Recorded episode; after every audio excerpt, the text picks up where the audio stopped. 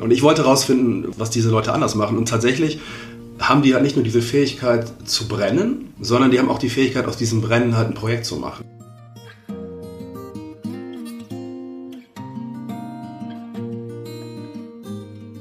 Hallo und herzlich willkommen zu Sinneswandel, dem Podcast für persönliche und gesellschaftliche Transformation.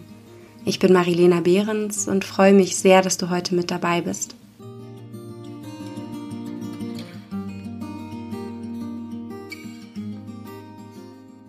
Glaube, wir alle haben diese Menschen in unserem Leben oder kennen sie zumindest, die uns erzählen, sie wollen etwas verändern, vielleicht sogar ihr ganzes Leben verändern, etwas bewegen, sie haben sich etwas vorgenommen und dann setzen sie das tatsächlich um. Und auf der anderen Seite gibt es aber auch immer diese Menschen in unserem Leben, die uns sagen, dass sie etwas tun wollen, aber dann kommt da irgendwas dazwischen. Und ich glaube, wir selber gehören mal zu der einen Gruppe, mal zu der anderen. Ich kenne das selbst von mir auch. Aber ich habe mir schon immer mal die Frage gestellt, warum es einigen Menschen scheinbar mit mehr Leichtigkeit gelingt, Berge zu versetzen und wirklich das Vorgenommene auch umzusetzen und warum es anderen etwas schwieriger fällt. Warum manche Menschen irgendwie ein Leben eher im Konjunktiv führen.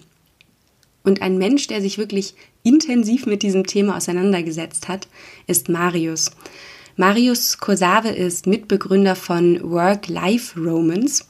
Ähm, das ist keine Partnervermittlung, sondern ist ein Unternehmen, eine Beratung, die Unternehmen und auch Menschen dabei hilft in Situationen, wo eine Veränderung ansteht, dabei auf diesem Weg zu unterstützen. Warum macht Marius das? Ähm, vor allem aus dem Grund, weil er selbst diese Erfahrung gemacht hat. Er hat schon vor einigen Jahren ähm, hat er seinen erfolgreichen Job als Berater an den Nagel gehängt und sein Leben also ziemlich auf den Kopf gestellt. Und er hat vor kurzem ein Buch geschrieben mit dem Titel Berge versetzen, in dem er genau darüber schreibt, was eigentlich Menschen ausmacht, denen es tatsächlich gelingt, etwas zu verändern und was die Fähigkeiten sind, die es dazu braucht. Und besonders spannend dabei fand ich, um nicht zu viel vorwegzunehmen, aber dass Motivation alleine nicht ausreicht. Weil wir haben mittlerweile so viele Motivational Speaker, Coaches ähm, auf dem gesamten Markt, habe ich zumindest das Gefühl. Aber ein zweiter Faktor ist extrem wichtig und das ist die sogenannte Volition. Habe ich vorher so auch noch nicht gehört. Was es damit auf sich hat, ähm, das wirst du auf jeden Fall in dem Interview erfahren. Und ja, damit möchte ich jetzt gar nicht mehr so viel vorwegnehmen. Wünsche dir ganz viel Freude bei dem Gespräch mit Marius und mir. Meine Podcast-Hörer und Hörerinnen wissen schon, es gibt immer zwei kleine kurze Icebreaker-Fragen, die zwar jetzt hier bei gefühlt schon 30 Grad in diesem Raum eigentlich überflüssig werden. Aber ich äh, möchte dich trotzdem noch ein bisschen besser kennenlernen. Mhm. Bist du bereit? Super. Frage Nummer eins. Morgens um sieben trifft man mich ähm, an der Wickelkommode meinen Sohn waschen, anziehen und äh, über irgendwas völlig Unsinniges diskutieren.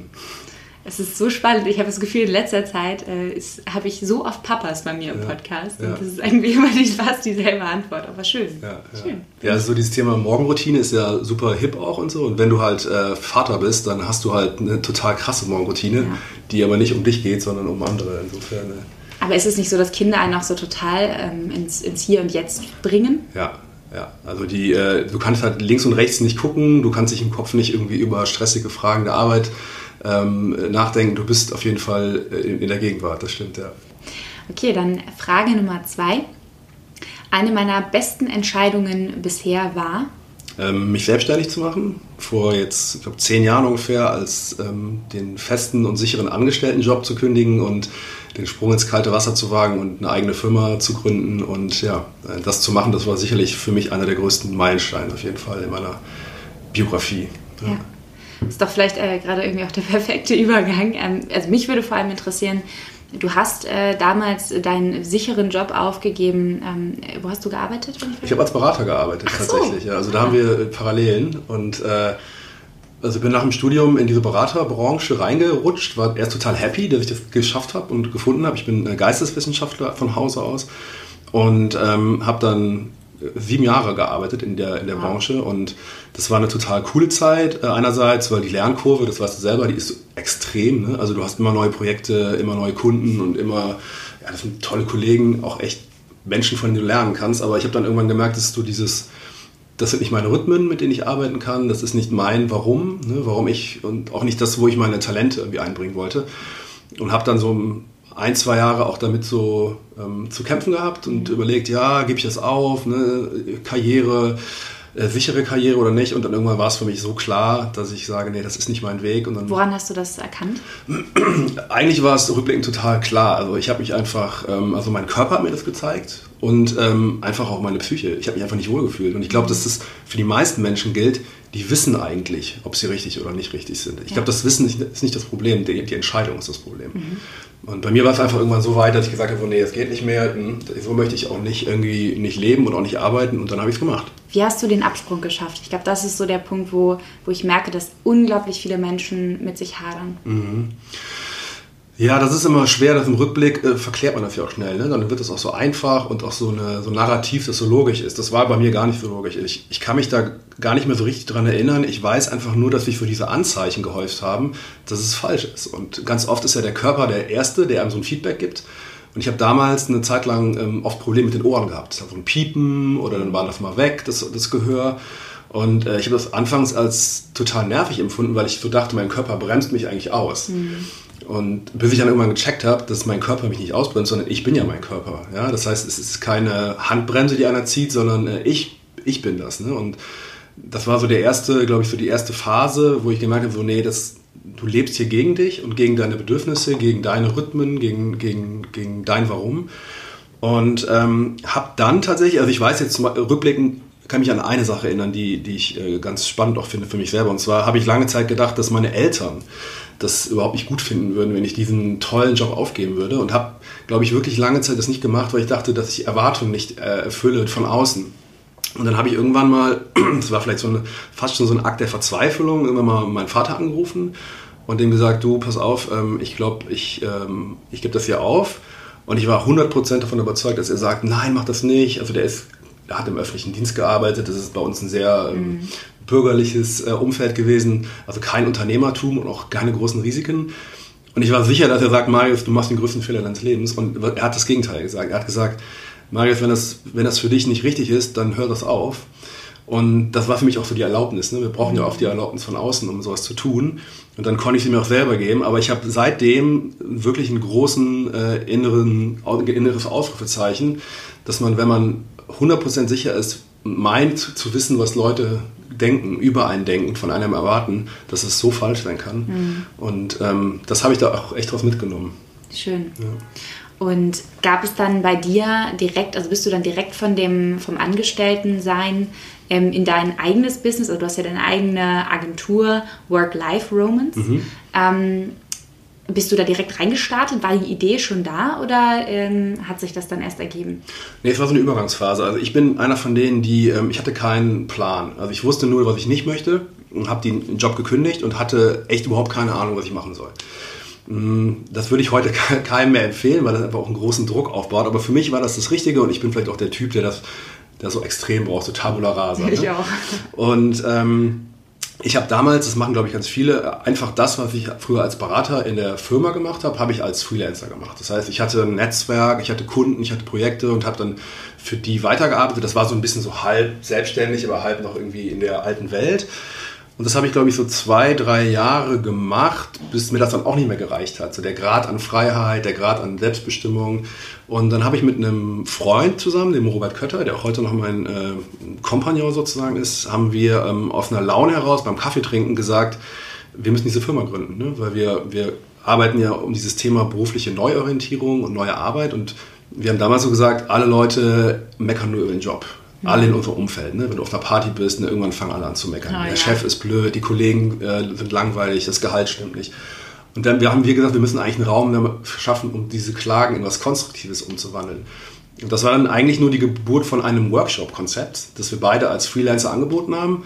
Und dann ist da eine Firma raus geworden. Wie hieß das Konzept oder worum ging es? Ja, das ist das Jobcamp, das älteste Produkt, das wir haben. Das war eigentlich ein, ein das würde man vielleicht, hätte man früher so Karrierecoaching genannt. Oder ähm, wir haben gesagt Jobcamp, weil wir damals auch Coaching neu denken wollten. Das war damals noch sehr, sehr langweilig. So, das hat sich so früher, fand ich, hat sich Coaching viel so an dem Business orientiert. Ne? So Frauen in Hosenanzügen, ja. Männer in Anzügen äh, so Konferenzräume in Konferenzhotels. Man hat irgendwie versucht, so diese Businesswelt zu imitieren.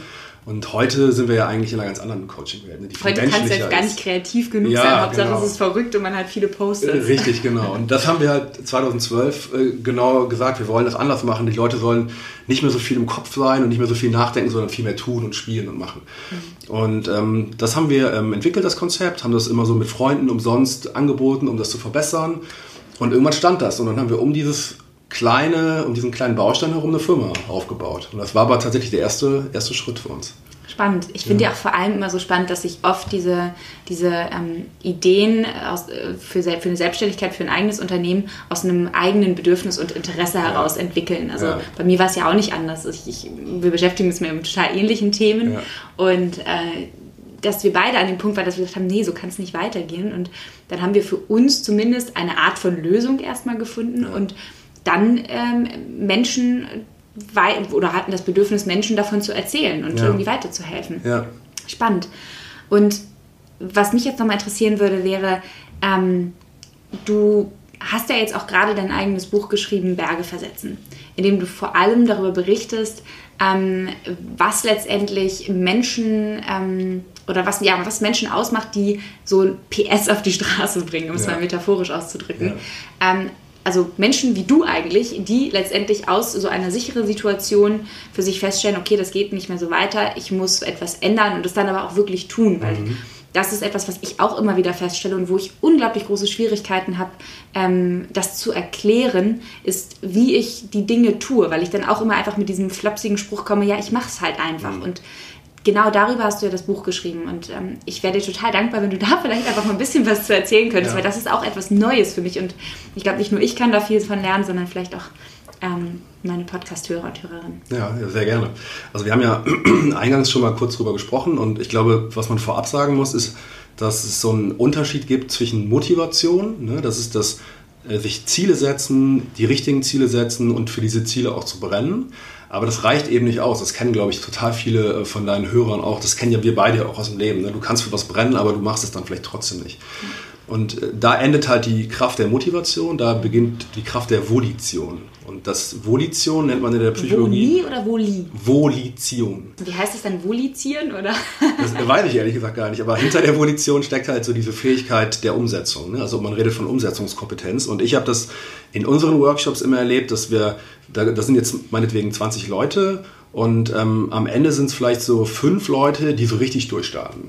Und das, das, kennst du vielleicht auch aus deinen Workshops. Manchmal sieht man das den Leuten schon im Termin an. Ne? Das sind so, ich weiß nicht, wo man es festmachen kann. Und ich wollte herausfinden, was, was diese Leute anders machen. Und tatsächlich haben die halt nicht nur diese Fähigkeit zu brennen, sondern die haben auch die Fähigkeit, aus diesem Brennen halt ein Projekt zu machen. Mhm. Und ähm, das hat ganz viele Facetten. Das hat einmal damit zu tun, dass ich eine Entscheidung fällen kann. Das hat einmal damit zu tun, dass ich ähm, ähm, aber auch dranbleibe, ne? weil ähm, das sind so die zwei großen Barrieren, die ich auch festgestellt habe. Ne? Also die erste ist ins Tun zu kommen, diesen ersten Schritt von ich wünsche es mir zu ich tue es. Und der zweite Schritt ist eigentlich dann nicht abzubrechen, ne? Mhm. weil ich meine, manchmal schafft man das, diesen ersten Schritt zu machen. Man meldet sich im Fitnessstudio an, man fängt einen Sprachkurs an, man beschäftigt sich vielleicht mit einem Businessplan, ja, aber nach fünf, sechs Wochen dann kommt das Leben rein, du bist irgendwie gestresst, die Familie ähm, ist irgendwie da und dann hörst du auf. Und das Dranbleiben ist auch total wichtig. Ja. Ne? Ich glaube, dass das, also wenn, wenn Entscheidungen treffen und dranbleiben, äh, die zwei entscheidende Faktoren sind, dann glaube ich, dass es die Generation, die jetzt kommt, noch viel schwieriger haben wird, um ehrlich zu sein. Ja. Also ich glaube gerade, dass dadurch, dass es so ein unfassbares Überangebot an Dingen und an Möglichkeiten ja. und Optionen gibt, plus dass unsere Geduld oder die, die Spann unsere Aufmerksamkeitsspanne immer geringer wird ja. ähm, und die Opportunitätskosten ja auch irgendwo immer größer, Absolut, ja. dass viele Menschen diese zwei Fähigkeiten ähm, sich nach und nach im Prinzip abtrainieren. Und jetzt wäre meine Frage, wie kann ich, wie kann ich diese Fähigkeit vielleicht wieder, wie kann ich die stärken? Mhm.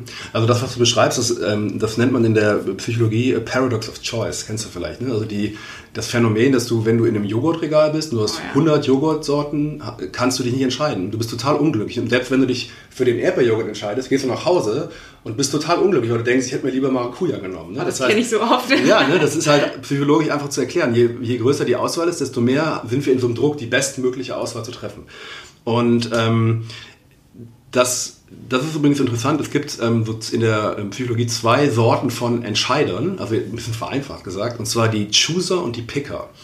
Die Chooser sind Leute, die Entscheidungen sehr bewusst treffen. Die ähm, entsch entscheiden sich auch entsprechend ihrer Werte, ihrer Bedürfnisse. Die sind sich auch der Tragweite von Entscheidungen bewusst. Die entscheiden also sehr, sehr bewusst mit sich. Und die Picker sind so Leute, die, ähm, ich sag mal so impulsiv sind, ja. Mhm. Die, die greifen mal hierhin, mal dahin, dann lassen sie mal was liegen und fangen was Neues an. Und ähm, das sind so zwei Entscheidertypen. Und wichtig ist, glaube ich, dass man eigentlich beides im Leben können muss. Ja. Das heißt, du musst erkennen, an welchen Punkten im Leben muss ich ein Chooser sein. Also wo muss ich, das glaube ich, das Thema so Jobwechsel, die großen Lebensentscheidungen. Ne? Trenne ich mich von einer Beziehung, ziehe ich in eine andere Stadt, ähm, gehe ich einen neuen Job an da ist es, glaube ich, total wichtig, sich selber zu kennen, seine Bedürfnisse zu kennen und entsprechend auch zu, zu choosen.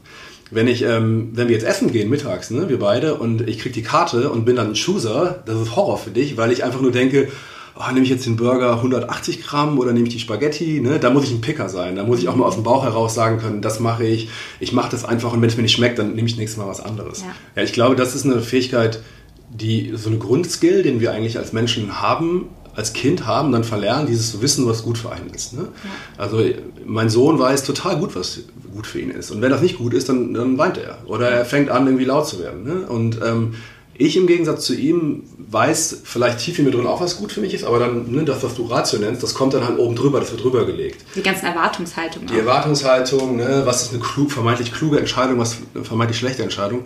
Und ich glaube, dass wenn wir sowas wie ein gutes Leben führen wollen, und das ist, glaube ich, egal, ob das über menschliche, zwischenmenschliche Beziehungen geht oder berufliche Entscheidungen, müssen wir als allererstes uns selber kennenlernen. Also wir haben das zum Beispiel oft in, in unseren Jobcamps, dass da Leute kommen, die dann zur Mitte des Termins total verzweifelt sind, weil sie irgendwie sagen, ach, ich weiß gar nicht, was ich gerne mache und ich weiß auch gar nicht, wo meine Stärken sind. Und dann ist es gerade für die die Aufgabe, dieses Kennenlernen erstmal zu starten, wo andere vielleicht längst schon sind, die wissen, was sie brauchen. Und ich glaube, oder das ist auch so ein bisschen mein, mein Erleben, dass ganz viele Leute sich überhaupt nicht kennen. Ich glaube auch, dass das ähm, unglaublich schwierig ist. Also ich hatte es eben schon gesagt, dieses ähm, diese Erwartungshaltung, auch dieses Gefühl von, von außen sind so, prasseln so viele mhm. Einflüsse auf einen ein, mhm. ähm, dass es schwierig ist, sozusagen diese äußeren Einflüsse von den inneren Bedürfnissen noch zu unterscheiden. Ja. Ich weiß nicht, äh, was, was hilft dir da persönlich? Was hast du da für Erfahrungen gemacht? Mhm. Also das, was du beschreibst, ist ja eigentlich, dass auch eine äußere Erwartung irgendwann zu einem inneren Bedürfnis vermeintlich wird. Ja. Ne? Also wenn ich weiß, dass meine, jetzt vereinfacht gesagt, wenn meine Eltern wollen, dass ich irgendwie eine sowas wie äh, Jura mache oder Mediziner werde, also irgendwas, was mit hohen Status zu tun hat, übernehme ich das irgendwann und habe das Gefühl, es ist mein eigenes Bedürfnis, nach Status zu, zu greifen. Und da kann ich jetzt leider gar nicht so den einen Hack oder die eine Formel geben. Ich glaube, das ist einfach tatsächlich eine Verbindung zu sich aufzubauen. Und das, was du eben so als Intuition und Bauchgefühl bezeichnet hast, auch zuzulassen und das auch zu üben. Ne? Wo ähm, kann ich mal eine kleine Entscheidung intuitiv fällen? Mhm. Ähm, und das immer mehr im Alltag zu integrieren und dadurch immer so ein Date mit sich selber eigentlich zu haben. Ne? Und wie bei einem guten Dating-Prozess ist es ja irgendwann so, dass du irgendwann das Gefühl von einer Vertrautheit irgendwie ja. hast. Ne?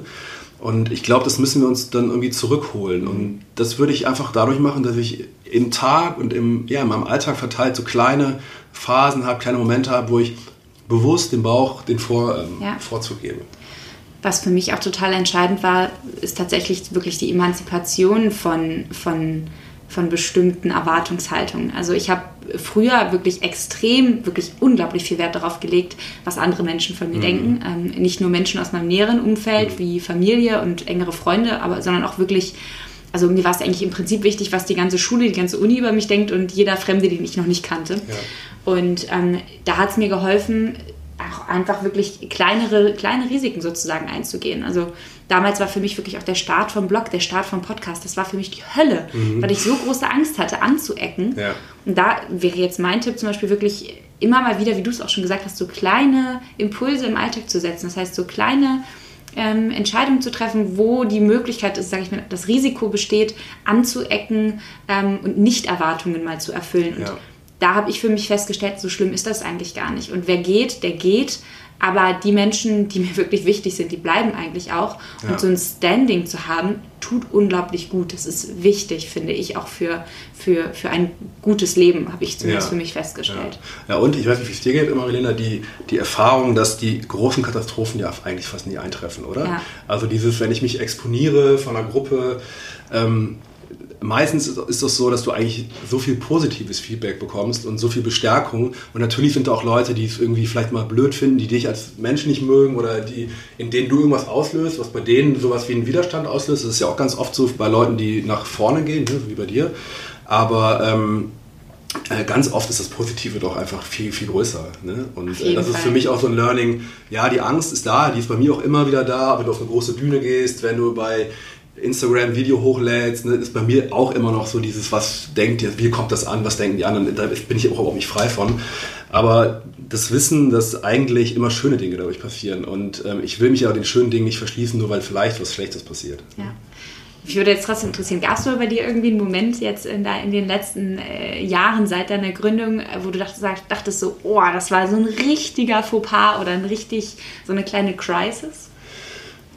Das Thema Kritik, das würde mich übrigens mal interessieren, wie du mit Kritik mhm. umgehst, weil als ich das Buch rausgebracht habe, ähm, guckt man ja immer so, wartet man immer auf die Rezensionen. Ne? Ja. Ne? Und irgendwann, nach kurzer Zeit, gab es bei Amazon, das kann jetzt auch jeder nachlesen gerne, gab es einen totalen Verriss. So nach ganz kurzer Zeit, aber super umfangreich, ne? wo, ich, wo ich mir schon irgendwie so dachte, so, wow, wie kann jemand so viel Zeit investieren, um was schlecht zu machen. Also ich habe auch schon schlechte Bücher gelesen, aber erstens, dann würde ich die nicht rezensieren oder dann würde ich vielleicht ein bisschen differenzierter machen. Aber egal, das, das Recht hat ja jeder, was schlecht zu finden. Ich habe einfach gemerkt, wie, wie hart es an mich rangeht. Mhm. Ne? Und das war für mich echt ein Punkt, wo ich nochmal gemerkt habe, das ist jetzt ganz, ganz frisch und ganz aktuell, wo ich echt nochmal überlegt habe, so wow, warum bist du da so drauf, warum hast du da so drauf reagiert? Mhm. Ähm, und ich habe einfach gemerkt, sobald du dich in die Öffentlichkeit begibst mit irgendwas, und das machst du noch viel mehr als ich, deshalb würde mich halt echt interessieren, gibt es halt Leute, die haten dich irgendwie. Ja. Hast du da irgendwas, eine Formel oder so ein Mantra, wo du sagst, das, wie, wie verarbeitest du das? Ich kann es erstmal total nachvollziehen, dass es dich trifft, weil ich glaube, immer wenn wir bei etwas mit, äh, ja, mit Leib und Herz dabei sind ähm, und uns für etwas engagieren, was uns selbst wichtig ist und auch wirklich Mühe und Zeit investieren, dann trifft es uns, äh, wenn, wenn, wenn es kritisiert wird. Ähm, weil wir uns in unserer ja, unserer Person, glaube ich, auch einfach angegriffen fühlen. Ähm, was mir dabei hilft, ist tatsächlich äh, zu versuchen, das Ganze nicht zu stark zu emotionalisieren und mir irgendwie diesen Menschen dahinter auch vorzustellen, mhm. der das schreibt. Mhm. Weil es ist ja auch immer leichter, so eine Kritik. Also ich glaube, die Person hätte wahrscheinlich größere Schwierigkeiten gehabt, dir das wirklich in die Augen zu sagen, mhm. als es dir eben auf Amazon zu schreiben. Also mir den Menschen dahinter vorzustellen und vor allem mein eigenes Verhalten von meiner Person zu differenzieren. Also mich mhm. davon zu trennen. Ähm, weil ich weiß, diese Person kritisiert dann nicht mich als Mensch, sondern mhm. auch, die mag noch so harte Ausdrücke verwenden. Also es gibt ja leider wirklich auch Menschen im Internet, die ähm, wirklich auch vulgär werden und ähm, aber da einfach wie gesagt, mich davon zu differenzieren und zu sagen, okay, was davon von dieser Kritik könnte eventuell berechtigt sein, wenn überhaupt. Mhm. Ähm, und was ist vielleicht, was, was, wo hat diese Person vielleicht auch einfach eine andere Landkarte als ich, was mhm. ja auch in Ordnung ist. Mhm. Ähm, von daher, also so, so, so ein mega Hack habe ich jetzt auch nicht, aber das ist das, was mir hilft. Aber grundsätzlich ist es fast immer so, dass es mich auch erstmal im kurzen Moment trifft. Also was ich gemerkt habe, ist, ich werde ähm, äh, entspannter eben, was, was so was Feedback angeht. Früher wäre mir das viel, hätte ich mir das noch viel mehr zu Herzen genommen. Ähm, und das ist ja einfach der Punkt. Dadurch, dass wir uns, dadurch, dass wir uns in die Öffentlichkeit stellen, lernen wir auch daraus. Mhm. Und natürlich bleibt es jedem selbst überlassen, wie stark er oder sie das macht. Ähm, ich kann auch verstehen, wenn jemand sagt, nee, das ist nicht meins. Mhm. Muss man ja auch nicht, um sich selbstständig zu machen, sich ja. irgendwie äh, auf, auf Social Media zu präsentieren. Aber ähm, grundsätzlich zu lernen mit Kritik ähm, oder mit Feedback, sage ich mal eher, Kritik hat so eine negative Konnotation, umzugehen, ist, glaube ich, essentiell generell, um sich weiterzuentwickeln. Und, ähm, Absolut, ja. ja. Und mir fällt noch eine Sache gerade ein, wo wir darüber äh, sprechen. Ich weiß noch, als ich mal meinen Job gekündigt habe und dann habe ich irgendwann mal so die Runde im Kollegenkreis gemacht und dann kennst du vielleicht, dann sagt man so, ne, ich habe gekündigt und äh, ich bin dann am ersten so viel weg. Und da gab es die eine Fraktion, die so gesagt hat, hey, super, freut mich für dich, was machst du denn? Und andere, die haben so ein Gesicht gehabt, ähm, das so, so Bände gesprochen hat, so, ja, bist du sicher, wie kannst du nur? Und da, das fand ich damals auch so total das hat mich auch irgendwie so irritiert, bis mir dann irgendwie klar geworden ist, dass wir mit unseren Handlungen ja anderen Leuten auch einen ja. Spiegel vorhalten. Und vielleicht ist das auch, jetzt fällt mir gerade ein, so ein Punkt, dass wenn diese Kritik kommt, die auch als Spiegelung zu verstehen, dass vielleicht, dass wir vielleicht in unseren Entscheidungen etwas vorleben, das sich andere nicht trauen zu tun. Und dann kommt diese heftige negative ja. Reaktion zurück. Ganz, ganz wichtiger Punkt. Gut, dass du den noch ansprichst. So dieses, dass man mit seinen eigenen Handlungen und Äußerungen, mit dem eigenen Sein manchmal ja schon nur, ja. Ne? also man muss ja manchmal gar nicht sagen, dass man etwas in einer Person triggert, was ja. da ist. Also total wichtiger Punkt, ja. Mega. Wow, ähm, ich glaube, wir könnten uns bestimmt noch stundenlang weiter unterhalten. Auch, ja. Äh, es macht super viel Spaß und ich freue mich jetzt schon. Ich habe ja, ich habe, ich bin ja todesehrlich. Ähm, ich habe es ja noch nicht geschafft, dein, dein ganzes Buch zu lesen. Deswegen das hat mich jetzt aber so neugierig gemacht, weil es ja auch irgendwie was über mich, ich etwas yeah. über mich erfahren kann, äh, dass ich mir das jetzt gleich mal vornehmen werde. Das freut mich total. Und ansonsten werde ich das natürlich auch in den Shownotes verlinken.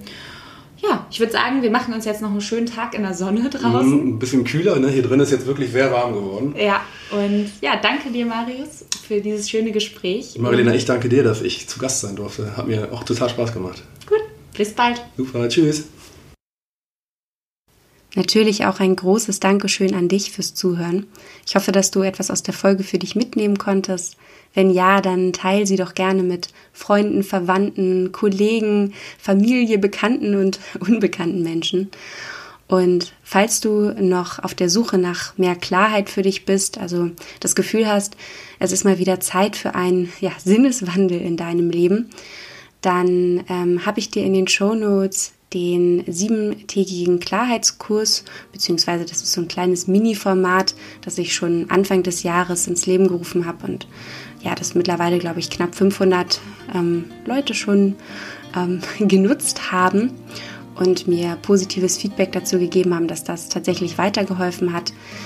Also falls dir das auch etwas nützen könnte, schau es dir gerne mal an. Und ansonsten freue ich mich sehr, wenn wir uns bald wieder hören bei Sinneswandel, dem Podcast für persönliche und gesellschaftliche Transformation. Bis bald.